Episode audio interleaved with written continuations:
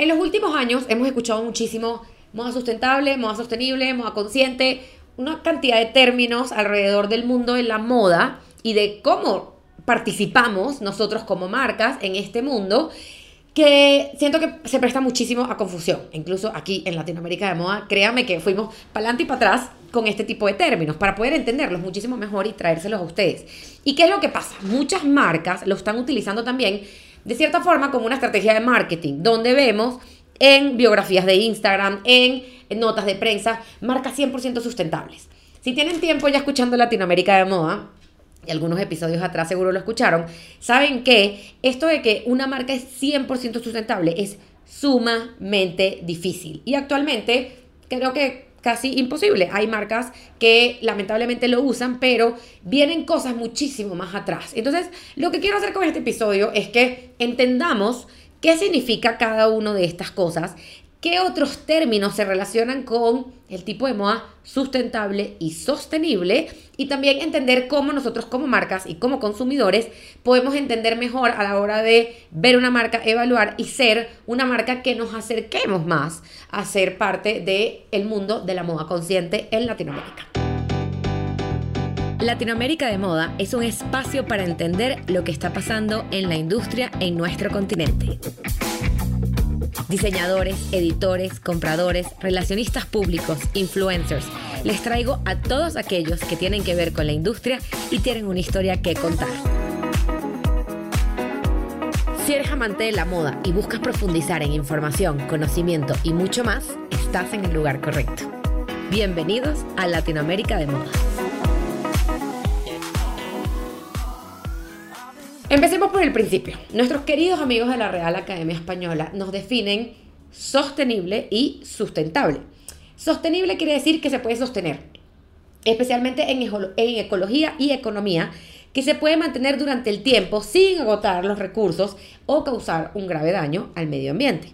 Sustentabilidad, que se puede sustentar o defender con razones. Y después nos refiere a sostenible, como que se puede mantener sin agotar los recursos. Entonces, si vemos aquí, son dos definiciones que como que uno dice, bueno, una cosa se pisa con la otra, más o menos, ¿qué es esto? Entonces, sostenible está más aplicado a la parte de los sistemas y sustentable está más aplicado hacia el tema de las prácticas. Y vamos a entrarle ya un poquito más a el tema como tal en el mundo de la moda.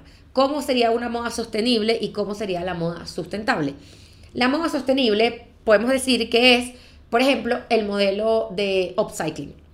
¿Cómo funciona el modelo del upcycling? Es un sistema que toma las piezas y a través de un sistema de compra y venta le vuelve a dar una nueva vida a esas piezas. Entonces, es un modelo de negocio que busca mantenerse en el tiempo a través de recursos que no están dañando porque ya existen y que les da una nueva vida. Y la moda sustentable es aquella que va más hacia las prácticas, hacia las técnicas que se utilizan. Por ejemplo, y en Business of Fashion, en Voices, ahorita hablaron muchísimo de esto, el hecho de agarrar hongos, que son algo, es un recurso natural que ya existe y que se puede tratar y que se puede reproducir, tomarlo para hacer cuero vegano a partir de eso, o en el caso por lo menos aquí en México se ha escuchado mucho todo lo que es cuero desde el nopal. Entonces, eh, para poder profundizar un poquito más en este tema, les voy a dejar una frase de nuestra querida Estefanía Cardona, con quien tuvimos una súper conversación para que nos hablara de cómo funcionan estos modelos en Latinoamérica y qué tanto en verdad las marcas podemos seguir un modelo de moda sostenible y un modelo de moda sustentable. La sostenibilidad necesita que nosotros nos veamos como usuarios y no como consumidores, porque cuando decimos consumidores, el modelo del consumo es compro, desecho, compro, desecho los usuarios lo usamos y nos responsabilizamos de nuestras compras. Y la moda consciente, como te decía, no es tan tangible, es, es más emocional, es el uso de la conciencia, de me voy a informar, voy a ser consciente de mis actos. Y cuando yo soy consciente de cómo hago las cosas, yo voy a tener un mejor diseño, porque no estoy diseñando solo por diseñar, y no estoy eh, generando un negocio solo por hacer plata, sino voy a ser consciente de que todos mis actos tienen una repercusión. Y voy a indagar sobre eso para tomar las decisiones más conscientes posibles. Que eso, a mí me gusta más utilizar ese término porque invita al autocuestionamiento personal. La moda sostenible no es una tendencia, es algo que nos está invitando a nosotros como humanos a ser más prudentes y cuestionar más el, cómo nos relacionamos con nuestros consumos y, nuestro planeta. Otro término que aprendimos con Estefanía, que a mí me parece que es donde muchas de las marcas es donde fallan, es la trazabilidad. Y la trazabilidad, de cierta forma, a lo que se refiere es poder rastrear y poder saber de dónde viene cada uno de los pasos y cada uno de los procesos de la cadena de producción. Y esto va desde el tema de, la tela, el tema del hilo. Muchas marcas dicen, bueno, yo soy sostenible. Ajá, pero entonces viene y cuando vamos a ver tu tela, la volaste desde otro país, la volaste en avión, porque obviamente necesitas que llegara muchísimo más rápido. Entonces sí, la tela puede ser sustentable, puede ser una tela que se hizo de nopal, de hongos, de botellas recicladas, de lo que sea, pero a la hora de la chiquita lo montamos en un avión, se genera una huella de carbono, lo, lo, traemos aquí, entonces ahí es donde ya vas, vas perdiendo un poco esa parte del valor. Y por eso también las marcas locales muchas veces son muchísimo más eh, sostenibles por el tema de la trazabilidad, porque podemos rastrear de cierta forma cada uno de los pasos de esa cadena de, de producción. Ahora les quiero como eh, obviamente ustedes se están preguntando ahorita, ah, Andrea, pero ¿qué hace entonces a una marca, una marca de moda sustentable? O sea, ¿cómo puedo identificarla yo? Y quiero darles como diferentes tips, de cierta forma, bullet points, que las pueden ayudar a identificar este tipo de marcas. Entonces, lo primero es tener un impacto positivo en el medio ambiente y económicamente. Esto quiere decir de, por ejemplo, eh, y, aquí puedo dar eh, varios ejemplos, por ejemplo, Ana Neri que ella literal usa textiles, no solamente textiles de ropa, textiles de manteles y cosas así, para hacer sus nuevas piezas, para darle un nuevo, nuevo motivo y una nueva razón de ser a esa tela que ya se produjo. Entonces, ahí tiene un impacto y a la vez, obviamente ella trabaja con ciertas comunidades, entonces el impacto no solamente eh, a nivel de, telas y de medio ambiente, sino también a nivel social y económico, al tener pagos justos, esta, este tipo de características hacen que podamos ser, o sea, podamos ser marcas mucho más sustentables. Estar conscientes de la trazabilidad de los procesos internos y externos. No solamente es, bueno, ok, entonces yo tengo aquí a mi, a mi, a mi persona que me está ayudando, mi artesana, mi, mi costurera, la persona que yo tengo aquí que me hace las muestras, que me hace cada una de las piezas. Entonces, mira, de aquí sale y yo se lo llevo a la persona y ya aquí no estamos haciendo ninguna huella de carbono. Ajá, pero ¿dónde viene la tela? Muchas veces no, vamos y compramos la tela y, y es esto y pensamos que ahí se acaba. Va muchísimo más atrás. ¿Cuáles son las condiciones de esa gente de donde se produjo la tela o de mi, o de mi, fábrica donde yo produzco las cosas? Eso es importante también, saberlo si nosotros queremos tener este modelo de negocios. Optimizar los recursos que ya tenemos. Si ya tengo este pedazo de papel, ¿cómo puedo hacer para utilizarlo? Para darle una segunda vida. Como si ya tengo esta tela, si ya tengo estos hilos, si ya tengo este, este, este tipo de, de, materiales para teñir, cómo les puedo dar una segunda oportunidad y aprovecharlos al máximo y no simplemente descartarlos, porque ya es un producto que ya existe. Eso es lo que a veces no nos damos cuenta. Pagar un salario adecuado y tener todo en regla, condiciones justas. O sea, en qué condiciones tenemos a nuestra gente trabajando, cuáles son sus horarios, cuáles son sus salarios, cuáles son sus beneficios, dependiendo del régimen en los que tengamos dependiendo también de cada uno de los países, porque cada país, y eso es muy importante, cada país depende, cada país es diferente. Entonces, tengamos la cosa como 100% en regla, que eso es sumamente importante. Pensar el impacto que puede tener cada uno de los pasos que hacemos. O sea, no nada más, como les dije antes, quedarnos en simplemente agarrar y decir el papel, la etiqueta que yo usé es biodegradable. ¿Cómo podemos ir cada vez más allá? Y aquí es importante porque no quiero que tampoco se me desesperen y digan, no, soy lo peor, mi marca contamina o mi marca hace esto. A ver, es paso a paso. Nosotros en Latinoamérica todavía estamos desarrollando este tipo de modelos. Entonces, quizás, y esto nunca se me va a olvidar el día que yo se lo leí a Stella McCartney, Stella McCartney cuando ella empezó, que fue de las primeras personas que empezó a hacer lujo con materiales eh, eh, que fueran eso, de cuero vegano, etcétera, ella decía, es sumamente difícil porque no existen fábricas y por eso también se me hace mucho más costoso, porque no hay fábricas, porque no hay modelos, porque no hay prácticas, porque no hay sistemas. Entonces, vamos paso a paso, no se vayan a dar ahorita con un látigo de, no, mi marca es la peor y no sé qué.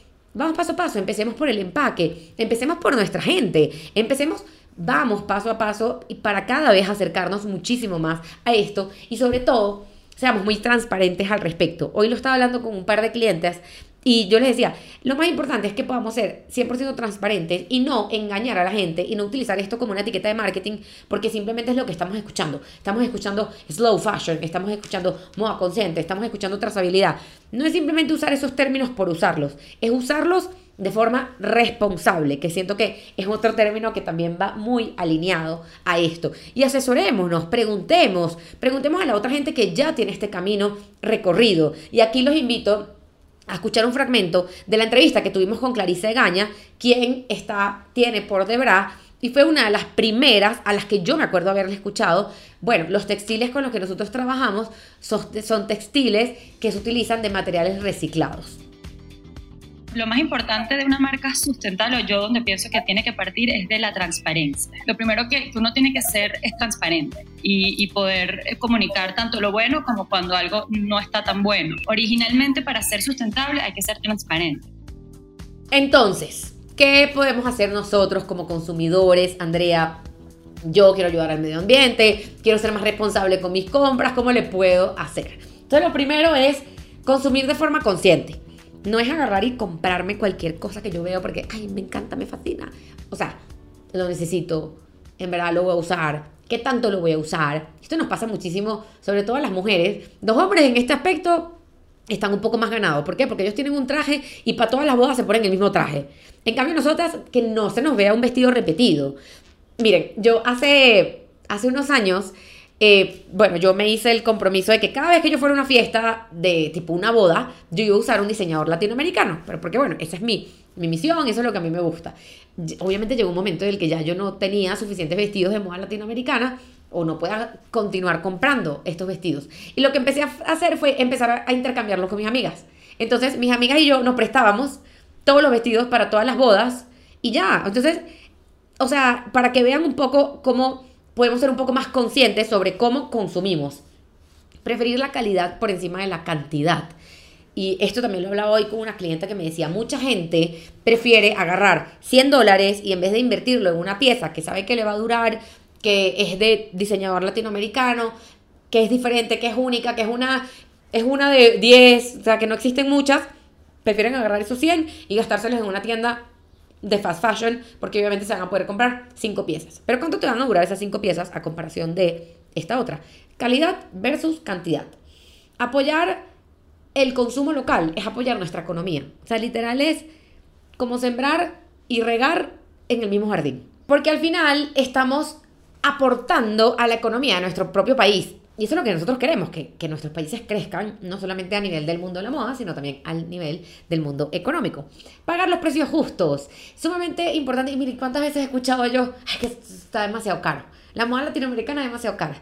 Si, si eres de lo que piensas así, vete ya al episodio que hicimos con Tamara de Manual de Moda, porque hablamos justamente de este tema.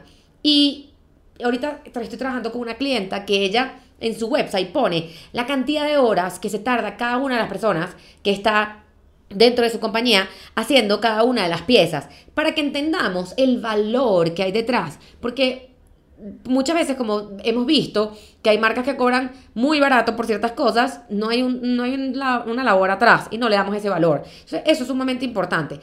Y aquí es donde entra también un poco el tema de la curiosidad. Y pregunten hagan, hagan muchísimas preguntas en relación a ¿Qué es lo que, o sea, qué es lo que hay detrás de esta marca?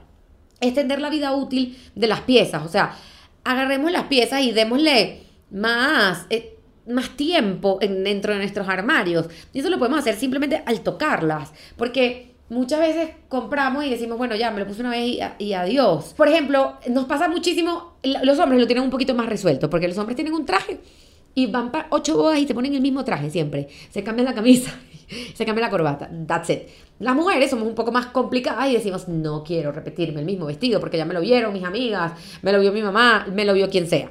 Miren, yo hace algunos años, eh, dentro de yo, como mi plan de hablar siempre de moda latinoamericana, agarré y eh, para cada una de las bodas que yo iba, dije, voy a ir vestida a un diseñador latinoamericano. Y entonces, bueno, empecé y, ahí iba y compraba mis vestidos y tenía mis vestidos. Pero obviamente llegó un momento en el que ya se me acabaron los vestidos y dije, bueno, ¿ahora qué voy a hacer? Y empecé a hacer intercambio con mis amigas y nos prestamos los vestidos entre las unas y las otras. De forma tal de que no repetía nunca vestidos y siempre mantuve como esa, esa idea que yo tenía. Entonces, démosle como una vida muchísimo más larga a la ropa también, desde lo que compro, cuando lo compro, verlo y decir, ¿cuántas veces me lo voy a poner? ¿Me lo voy a poner una sola vez? ¿O en verdad me lo voy a poner muchísimo? Y lo último, sean curiosos, sean curiosos. Y, o sea, mientras más preguntas hagamos, la gente más preguntas nos va a tener. Seamos curiosos.